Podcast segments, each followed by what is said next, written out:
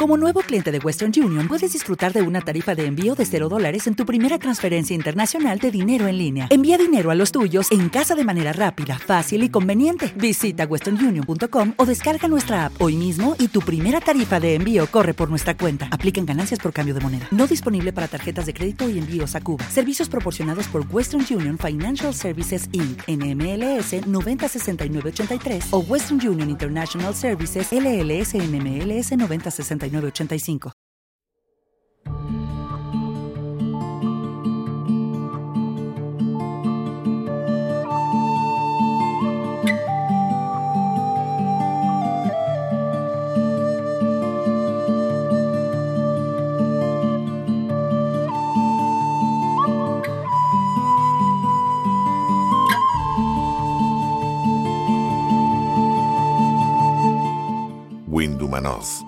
podcast de fantasía, ciencia ficción y terror.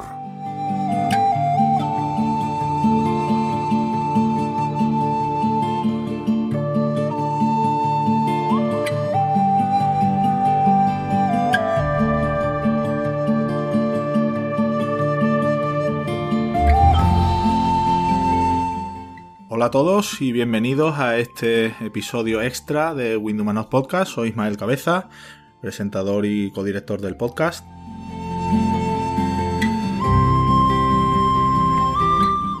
Hoy vamos a presentar eh, los contenidos del número 15 de la revista Windows que ha salido hace poquitos días, con unos contenidos muy interesantes como siempre. Y para presentarlos, pues nada, está aquí con nosotros nuestro codirector y codirector también de la revista, Alex Sebastián. Hola Alex, ¿cómo estás? ¿Qué tal, Ismael? Aquí estamos, un número más. Pues sí, ya van 15 y con contenidos como siempre muy muy interesantes que vamos a pasar a, desgranar, pero bueno, como siempre, como solemos hacer cuando presentamos los contenidos de, de la revista, mm, van a ser los propios autores de cada artículo, cada reseña, eh, cada relato, los que nos lo presenten con su propia voz, porque siempre es mucho más interesante que lo que podemos contar nosotros y además los conocen mucho mejor, por supuesto, al ser los propios autores de ellos, ¿verdad?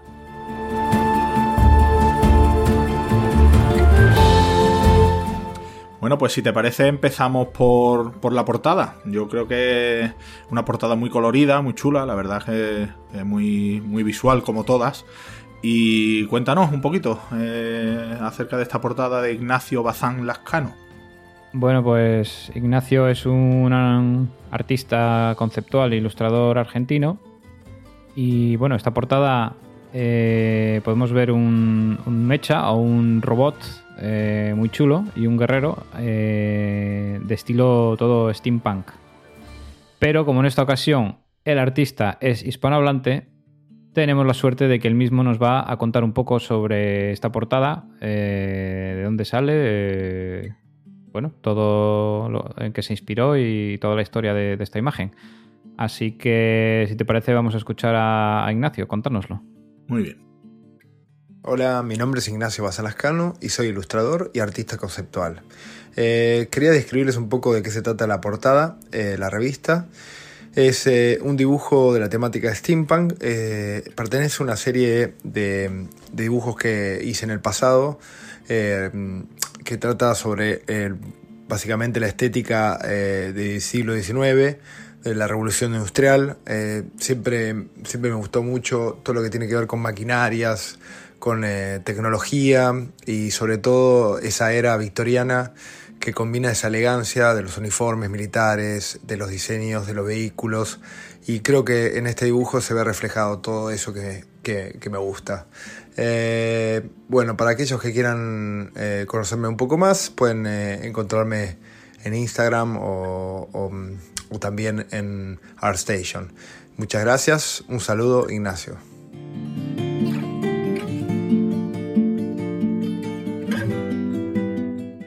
Y continuamos con el primer artículo de, este número 15 de la revista Windows un artículo escrito por Pablo Gómez Elvira, titulado El monomito en Star Wars, y va a ser el propio Pablo el que nos lo va a presentar. Hola a todos, yo soy Pablo Gómez Elvira y estoy aquí en el podcast de Windumanoz para hablaros del de, eh, artículo que he tenido la oportunidad de escribir, Star Wars y el monomito, para este número 15 eh, del mes de mayo. Eh, en primer lugar, bueno, hemos creído oportuno desde la revista aprovechar este mes de mayo para, para publicar este artículo, fundamentalmente porque mayo con el May the Fourth Be With You es el mes de Star Wars y este año de una forma especial eh, la serie de, Obi-Wan pues da un nuevo, un nuevo motivo de, celebración y de homenaje a la saga. Muchos conoceréis eh, Star Wars y eh, probablemente también conoceréis la obra de Joseph Campbell, mitólogo, entre otras muchas profesiones, autor del conocido Viaje del Héroe o Monomito, una estructura narrativa en la que se habla del viaje del héroe, de las pruebas que debe enfrentar y de los elementos narrativos que tanto se han repetido en, especialmente en la cultura occidental y que, como no podría ser de otra forma, están presentes en la saga de Star Wars. El objetivo del artículo, por tanto, es hacer un recorrido, un repaso de la saga, viendo cómo este monomito está presente, ya sea en la trilogía original con la figura de Luke Skywalker, posteriormente en las precuelas con Anakin y la figura del elegido, y de una forma también muy eh, eh, que espero que eh, que a todos os guste, también está presente pues en, toda la colección de personajes de la saga, ya sea el maestro en Obi-Wan Kenobi, el aprendiz con Ahsoka Tano y de una forma especial también eh, nuestro querido Mando en la serie del Mandaloriano, viendo cómo también es posible que un antihéroe, un cazarrecompensas como es él, en el momento en el que Grogu entra a su vida, pues todo cambia y también hay espacio para la redención de un héroe un tanto inusual. Entonces, espero que, disfrutéis del artículo, al igual que el resto de contenidos del número, que como siempre, el equipo de Windows pues, pues lo ha hecho de una forma fantástica. Eh, espero escucharos y leeros eh, y hasta la próxima.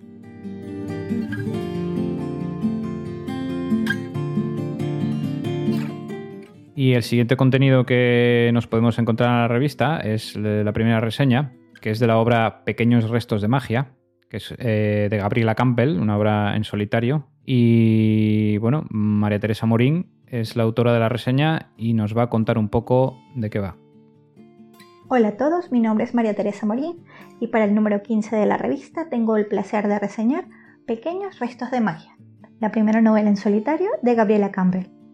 Un libro juvenil ambientado en los años 90 y que une con muchísimo acierto e imaginación fantasía y ciencia ficción una historia repleta de magia y realidades alternativas, de seres fantásticos y criaturas aterradoras, en la que hasta el horror cósmico hará su aparición. Papiroflexia mágica, el multiverso, gatos parlantes, devoramundos, dragones, amistad y amor. Es un libro lleno de aventuras y humor que nos habla también de lo complicado que es crecer y encontrar nuestro lugar en un mundo donde no parecemos encajar.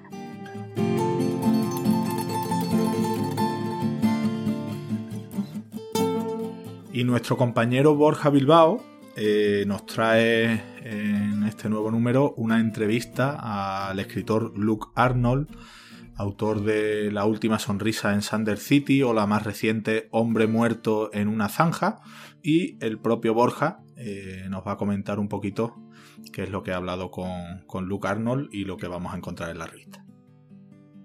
Muy buenas a todos los oyentes de Windumanoz, aquí Borja Bilbao os habla y os vengo a presentar em, una, entrevista que os traigo en este nuevo número de la revista Windumanoz. Entre tantos geniales contenidos me he colado con una entrevista a Luke Arnold, un autor que no conocíamos en la faceta de escritor hasta hace un par de años, pero que gracias a Gammon Fantasy, el sello de Trini Vergara dedicado a la fantasía y la ciencia ficción, pues hemos podido descubrir en su faceta de, de escritor de fantasía urbana y nos ha traído con ella dos, novelas, La última sonrisa en Sander City, que se publicó en 2021, y ahora recientemente se ha publicado Hombre muerto en una zanja.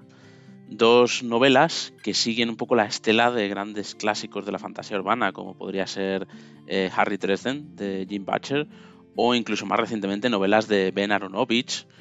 Y nos recuerda no solo a esta fantasía urbana, sino también a Terry Pratchett, o, a estas novelas un poco de humor fantástico. Em, creo que son novelas muy chulas, muy interesantes y por ello parece oportuno hablar, hablar con él. Hemos tenido la oportunidad de, charlar con él un ratillo y os traemos unas cuantas, unas cuantas respuestas por su parte a, las preguntas sobre estas novelas. Espero que, que os guste tanto y que lo disfrutéis tanto como en mi caso hablando con él.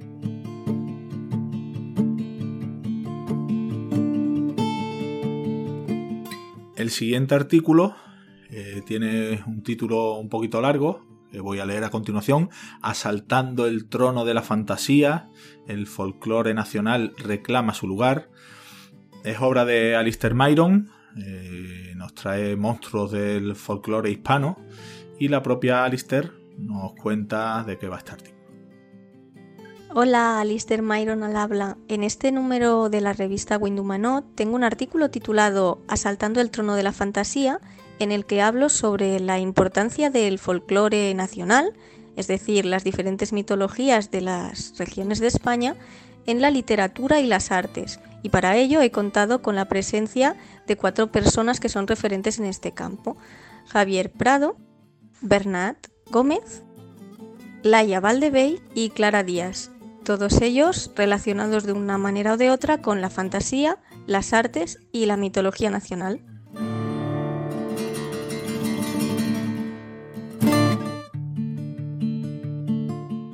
Bueno, y a continuación tenemos otra reseña.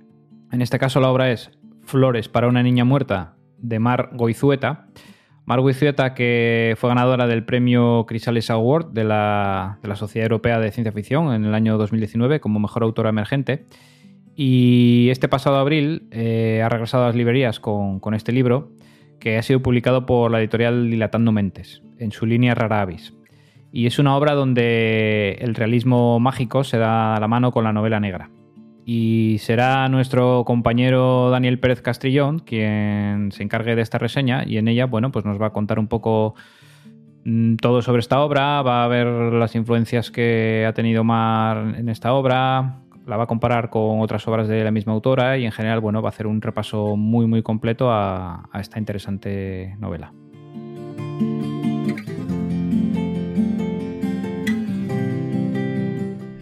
Y nuestro experto en videojuegos, nos trae en esta ocasión eh, Horizon Forbidden West, que es la segunda parte o la continuación de Horizon Zero Dawn. Y es Javier Alemán, el propio Javier, el que nos va a comentar de qué va este artículo. Hola a todos y gracias por escuchar el podcast y por sobre todo seguir la revista. Eh, en este caso, bueno, yo soy Javier, como siempre, y en este caso, en, este número, eh, voy a hablar de Horizon Forbidden West, que es la continuación del fantastiquísimo Horizon Zero Dawn. Y no lo voy a hacer en los mejores términos, porque bueno, en el, texto me pregunto si era necesario continuarlo, si es necesario que haya secuela de todo, si las cosas necesitan tener un final. Entonces, bueno, les animo a que vayan a tope con la revista y que continúen la conversación de, ese texto conmigo, ya sea en redes o donde quieran.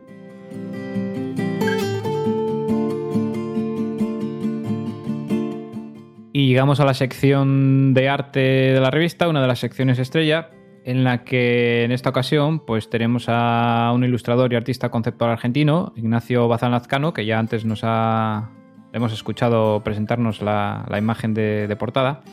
Y bueno, Ignacio es publicista de formación, pero trabaja como, bueno, como concept art y también como ilustrador para las industrias publicitarias y del entretenimiento. Y bueno, como es habitual en nuestros artistas invitados, pues sus clientes son del más alto nivel. Pues tenemos Ubisoft, Sega, Fantasy Flight Games, de Pictures. Bueno, podemos decir aquí en el, en el artículo los lectores pueden encontrar con más detalle esto. Eh, ¿Qué caracteriza a Ignacio? Bueno, pues el uso del color. Tiene, tiene un color eh, que transmite un dinamismo muy, muy fuerte, que, bueno, que nos arrolla y que nos lleva a esos universos cyberpunk y steampunk que es, podemos encontrar en, su obra. Entonces, bueno, eh, veremos su portfolio a página completa. Esta vez vamos con un montón de páginas con las ilustraciones de Ignacio, eh, pues eso, a, máximo tamaño.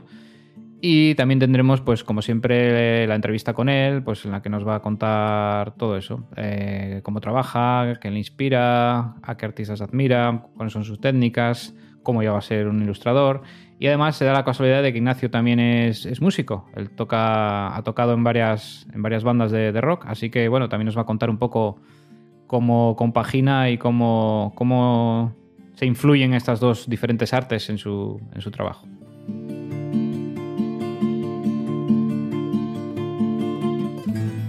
Bueno, y llegamos a uno de los puntos fuertes de este número, que es el que da comienzo a la sección de ficción, y es un cuento nada menos que del gran Joe Abercrombie, uno de los autores fetiche tanto del Celsius como de Windumanoz.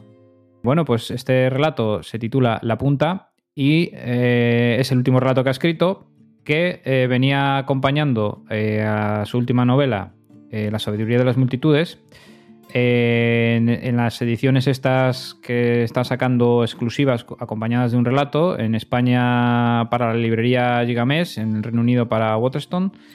Y bueno, eh, es un relato que como en los dos anteriores que acompañaban a los libros anteriores, vamos a ver, vamos a seguir el recorrido de un objeto o de algo que acabará siendo un objeto eh, desde, su, desde su formación hasta, hasta, hasta las últimas manos por las que pasa. ¿no? En este caso se trata, como indica un poco el título, de, eh, un cuchillo, un cuchillo, una espada corta, y seguiremos su recorrido desde que se saca el mineral de la mina, de la mina perdón, pasando por la fundición, por la armería en la que se fabrica, la primera persona que lo tiene y será curioso porque se va a cerrar el círculo y la primera persona que estuvo en contacto en la mina con el mineral se va a encontrar con, con este cuchillo también al final del relato. Y, bueno, eh, en ese recorrido pues veremos varias escenas eh, y varios lugares que están un poco en el trasfondo de, esta trilogía de la Era de la Locura. Eh, varios de los personajes secundarios se cruzarán con, este objeto y, bueno, es un relato en la línea de los dos anteriores que la verdad que, que está muy bien, como todo lo que escribe nuestro amigo Joe. Que por cierto, en nuestro último programa le hemos dedicado una gran tertulia que si queréis conocer más de este autor u os gusta mucho y queréis oír eh, un análisis sobre su obra, pues os lo recomendamos mucho.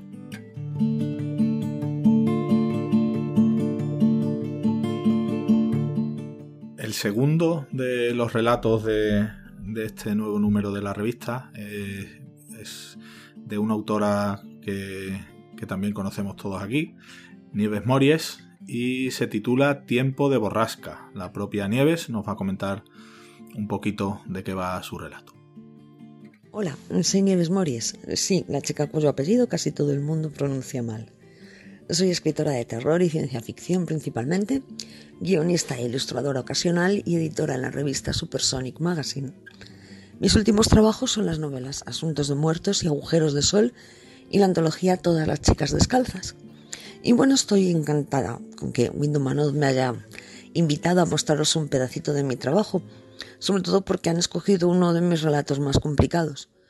No creo que la mayoría de lo que escribo pueda considerarse canónico o formal en forma y fondo, más bien al contrario. Me interesa muchísimo la experimentación y Tiempo de borrasca, que es el título de este relato, es deliberadamente laberíntico y dado a múltiples lecturas.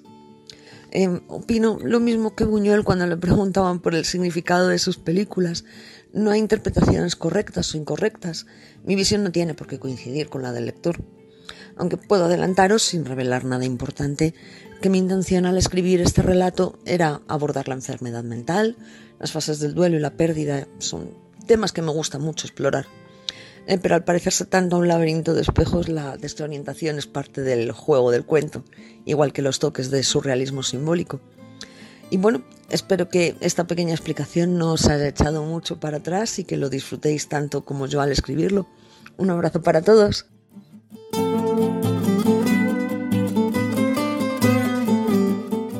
Bueno, y pasamos a, pasamos a los dos cuentos que han sido los seleccionados de nuestra última convocatoria abierta de manuscritos. Eh, los, seleccionados han sido Pedro M. García y Oscar Bazán Rodríguez. Y primero viene el de Pedro, eh, un relato que se titula No olvides lo que dicen los cuentos de hadas. Y el propio Pedro ha tenido la amabilidad de dedicarnos un pequeño audio para contarnos eh, sobre, sobre su relato. Ahí le escuchamos. Hola, muy buenas, soy Pedro el autor de No olvides lo que dicen los cuentos de hadas, uno de los dos relatos seleccionados para este último número de Windumanoz. Antes que nada, me gustaría agradecerle a todo el equipo de la revista por darme la oportunidad de participar con mi historia y también, naturalmente, a todos aquellos posibles lectores, ustedes quizás, que se animen a comprarla y a leerlo. Imagino que mi acento delata de dónde soy. Nací en Gran Canaria en la última década del siglo pasado y me adentré en el mundo de la fantasía, la ciencia ficción y el terror gracias a tres series de dibujos, los Street Sharks, Gargoyles y La pajarería de Transilvania. La afición a la lectura la adquirí poco después de La mano de Del Tora, una serie de libros de fantasía de la autora australiana Emily Roda. Y ya unos años más tarde, Tolkien y Terry Pratchett me confirmaron el potencial y la magia insondable, como dirían en Narnia, de lo fantástico. Pese a lo mucho que leía, no escribí mi primer cuento hasta el último curso de bachillerato, que reunía, por supuesto, todas las lagunas, barroquismos y errores que uno podría esperar en un principiante. Arrastré esas deficiencias como narrador durante varios años, hasta que di un salto más o menos significativo tras formarme en la Escuela de Escritores de Madrid. En cuanto al relato, no olvides lo que dicen los cuentos de hadas, surgió a partir de algo que leí en Tlon Ukbar Orbis Tertius, el cuento de Borges que abre su libro Ficciones. En Tlon, ese mundo fantástico que inventa, dice Borges que hay una escuela filosófica que sostiene que mientras dormimos aquí, estamos despiertos en otro lado y casi cada hombre dos hombres. Quise jugar con esta idea de fondo y al mismo tiempo homenajear en cierto modo a los cuentos de hadas de los hermanos Grimm. El protagonista de mi historia, Jason, Duerme más de la cuenta tras pasarse la noche de juerga y al despertar descubre que va con bastante retraso a una entrevista de trabajo en el conservatorio. Para tratar de llegar a tiempo, decide atajar atravesando un bosque, en el que se termina encontrando con un grupo de gente algo particular. Como les decía, quise homenajear a los hermanos Grimm, de ahí que los números 3 y 7 aparezcan con cierta frecuencia explícita e implícitamente en la historia. Según Enrique Balas Blanche en su libro Una historia mágica de los cuentos, estos números poseen un significado alquímico profundo y vienen a representar la perfección en el caso del 3 o la revelación del gran secreto, la sabiduría en el caso del 7. Los podemos ver, por ejemplo, en Blancanieves, no en la adaptación de Disney, que supongo que lo omitió por cuestiones de duración, pero sí en el cuento original. Son tres las gotas de sangre que vierte la madre de Blancanieves cuando desea tenerla, y son tres también las veces que la reina disfrazada de vieja intenta acabar con ella. Hay siete nanitos, otra de la fuente que bebí a la hora de escribir esta historia, sobre todo para los elementos relacionados con las hadas y la música, es el romance medieval Sir Orfeo, del que no diré más para no revelar partes importantes de la trama. Espero no haberles aburrido al hacer tanto hincapié en las fuentes que me han influido en mis lecturas y en mi escritura. Como gran aficionado a este género me encantan los mapas y creo que siempre que se pueda, un texto debería funcionar como puente o sendero hacia otros textos. Así que ¿Llegará o no llegará Jason a tiempo a su entrevista? ¿Qué o a quién encontrará en el bosque? ¿Somos al mismo tiempo dos personas? Habrá que llegar hasta el final del cuento para averiguarlo. Muchas gracias de verdad y un fuerte abrazo a todo el equipo de Windumanos y sobre todo a ustedes, queridos lectores. Espero que disfruten del relato. Y recuerden, no olviden lo que dicen los cuentos de hadas.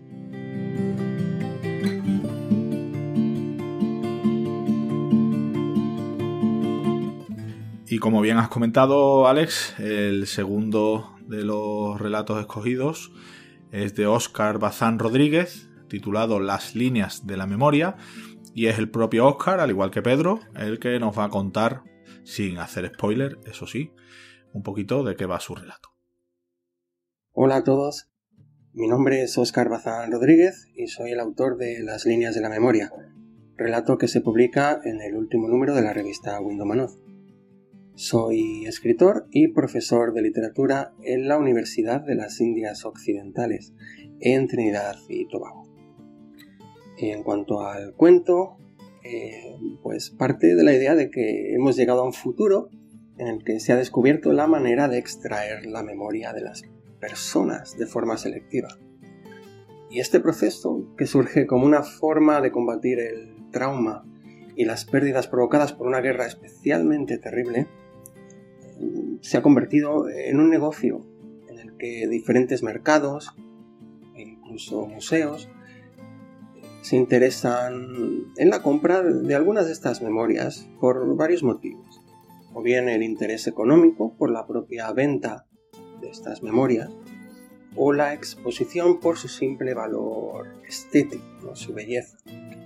En este contexto surgen los llamados escultores de memoria, que son las personas encargadas de extraer estas memorias, de preservarlas y en cierto modo también perfeccionarlas con sus herramientas, como cualquier escultor tradicional lo haría con sus obras. La historia del relato se centra en uno de estos escultores de memoria y en un encargo que recibe del museo para recuperar una memoria de particular valor.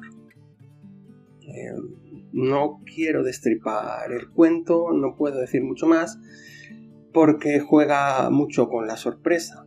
Eh, pero sus temas principales son clásicos realmente en la literatura y representan mis obsesiones a la hora de escribir, que son el amor, la memoria, el olvido y la soledad.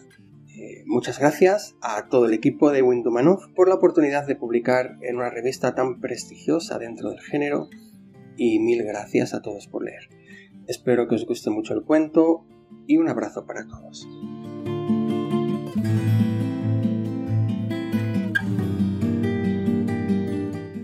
Y llegamos a, otro artículo. En este caso eh, es un artículo que se titula El rol como medio literario y bueno, el propio autor, que es Antonio Galindo, nos va a contar un poco cómo, cómo se relacionan estas dos cosas y, cómo lo ha explicado en, su artículo.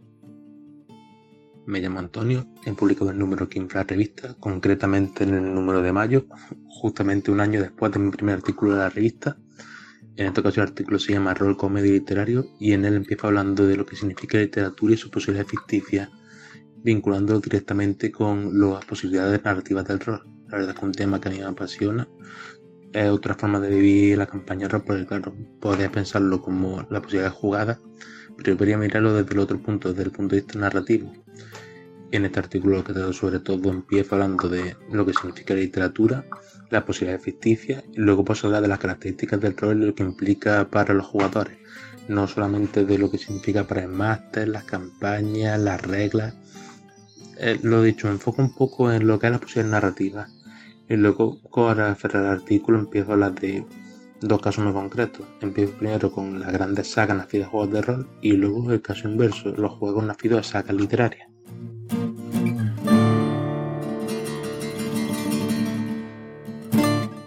Y llegamos a uno de los platos fuertes de este número de, de Windows del número 15 que estamos presentando. Y se trata de una entrevista a la escritora Catriona Ward, eh, autora de un libro que ha tenido mucho éxito, La casa al final de Needless Street. Esta entrevista, eh, que la realiza Tomás Rivera, es una entrevista bastante amplia y que el propio Tomás Rivera nos la va a presentar. Hay que decir que Catriona Ward además estará este verano en el Festival Celsius de, de Avilés, así que dejamos a Tomás que nos presente esta entrevista. Hola a todas, hola a todos, soy Tomás Rivera, redactor de Windows Manoz, y para este nuevo número colaboro con una entrevista a la escritora británico-estadounidense Catriona Ward.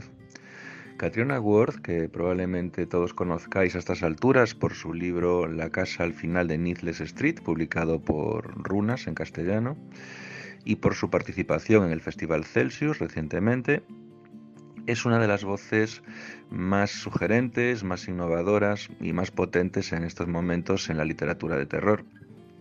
Katrina Ward, que la verdad contestó nuestras preguntas pues, con mucha extensión, le dedicó mucho tiempo a esta entrevista eh, y fue además con una, pues digamos, de su amabilidad, además con una gran modestia, como veremos, nos cuenta, nos responde a nuestras preguntas eh, sobre su forma de abordar la literatura de terror, su forma de, pues, digamos, de preparar sus novelas, su perspectiva sobre la mente humana, sobre las enfermedades mentales, sobre la familia, esos elementos que tienen sus novelas en común, que tienen, digamos, su, su universo narrativo.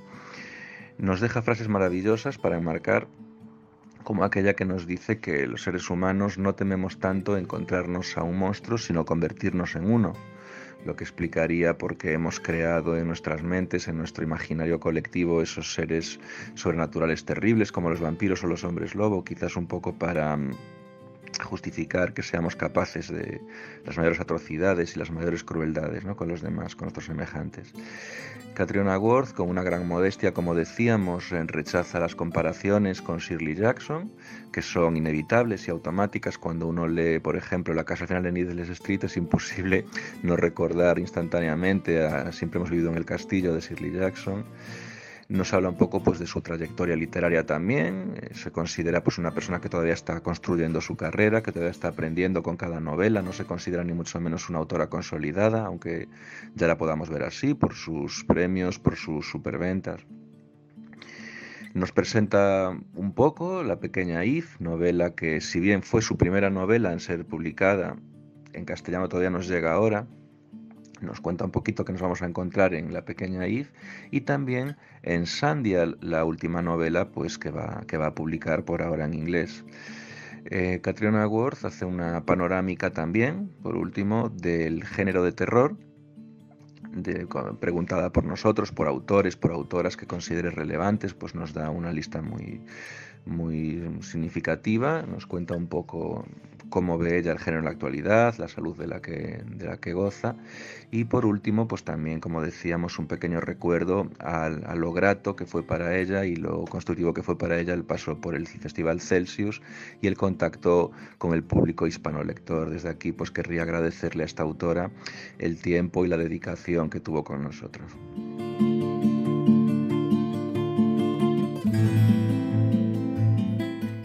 Y el siguiente contenido eh, es un artículo muy interesante que toca un tema, la verdad, que, se, ha tocado bastante poco en el género, eh, que es sobre las madres. Y se titula ¿Es que nadie va a pensar en las madres? La maternidad en el género. Y bueno, el autor es Isa J. González y bueno, en este pequeño audio nos va a contar un poco qué es lo que quiere transmitir con, con este artículo. Buenas, soy Isa J. González y he escrito el artículo ¿Es que nadie va a pensar en las madres? La maternidad en el género. En 2017 se publicó, de mano de la editorial Nova, la primera parte de la trilogía de la Tierra Quebrada de N.K. Jemisin. Recuerdo que lo leí y me fascinó el personaje principal, y en ese momento me di cuenta de que eran pocas las veces que había visto madres como personajes principales. Por suerte, esta tendencia está cambiando, y con la aparición de nuevas voces han empezado a aparecer también personajes complejos y variados.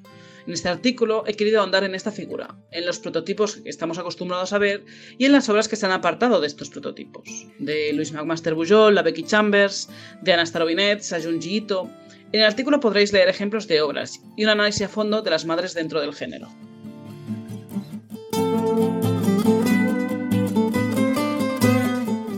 Y la última reseña de este número eh, está a cargo de Daniel Izur, nuestro compañero y colaborador habitual, además de, nuestro podcast. Es una reseña de Furias Desatadas de Richard Morgan, la última novela sobre el ex emisario Takeshi Kovacs. Y es el propio Daniel el que nos va a hablar un poquito de esta reseña. Soy Daniel Izur y vengo a hablaros del artículo que he escrito para el número 15 de Windumanoz Aquí echaremos un vistazo general a la trilogía sobre Takeshi Kovacs del escritor británico Richard Morgan, para después enfocarnos en la tercera parte, Furias Desatadas, que acaba de publicar la editorial Gigames, la misma que, nos ha traído los otros dos libros. ¿Y qué, qué nos vamos a encontrar en esta novela? Bueno, pues lo primero un desenlace digno, muy digno, que recoge lo mejor de carbono modificado y lo mejor de Ángeles Rotos. ¿Por qué? Porque recupera el ritmo del primer libro, pero mantiene la reflexión del segundo, que era mucho, mucho más pausado, dejaba más pozo también. Aunque los dos son muy filosóficos. Y precisamente desde un punto de vista filosófico, también temático, tenemos entre manos una auténtica conclusión que, aúna todo lo tratado anteriormente, lo condensa, lo sintetiza todo en, solo este libro. Si nos vamos un poco más hacia la trama, ya nos vamos a encontrar con un buen final, sí, pero no con todas las puertas cerradas. Todavía podemos leer más de, de Takeshi Kovacs si, si, a Richard Morgan le parece bien. Si conocéis la serie, por ejemplo, os podéis hacer una idea de lo que os vais a encontrar en, en esta, en esta última parte, porque en la segunda temporada de, de Altered Carbón adaptan en parte este, este libro y no el segundo, Ángeles Rotos. Y digo en parte porque se toma mm, bastantes licencias al, final como hizo con, la primera temporada. Y bueno, si no conocéis todavía esta saga, no os preocupéis por, por el artículo, porque todas las novelas son autoconclusivas y además hemos, hemos evitado destripar los dos libros anteriores, así que os, va a servir para haceros una idea general muy buena sobre, sobre la trilogía y más en concreto luego también sobre el final. Así que nada, espero que os guste y que disfrutéis de, de la revista al completo.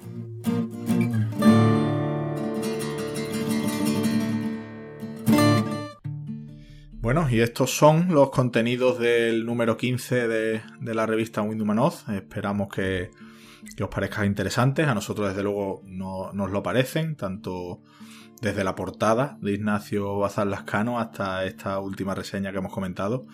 Bueno, que ha comentado el propio Daniel, la de Furias Desatadas de, de Richard Morgan. Alex, cuéntanos cómo se puede conseguir este, este número de la revista y bueno, y los anteriores, por supuesto. Bueno, pues como siempre, para adquirir este número 15 que acaba de salir, tenemos dos formas. Eh, una es comprándolo directamente en nuestra página web, windowmanoz.com. Hay una pestaña que pone comprar y ahí podemos eh, comprar por correo tanto este último número como cualquiera de los anteriores.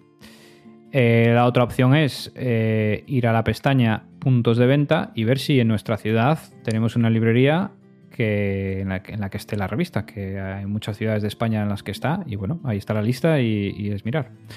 Y bueno, eh, hay otra forma, lo que pasa que ya sería de cara al siguiente número, que es eh, Patreon. Apuntándose a nuestro Patreon, eh, mm, se apoya a Windows a todo el proyecto en su conjunto y, bueno, se tiene, hay varias recompensas que invitamos a, a mirar, a echarles un vistazo y incluyen bueno la revista tanto en formato físico, en formato digital, en los dos formatos y bueno otra serie de, ventajas eh, que están listadas ahí en Patreon. Así que bueno invitamos a, nuestros oyentes a que bueno le echen un vistacillo a ver si, les parece interesante.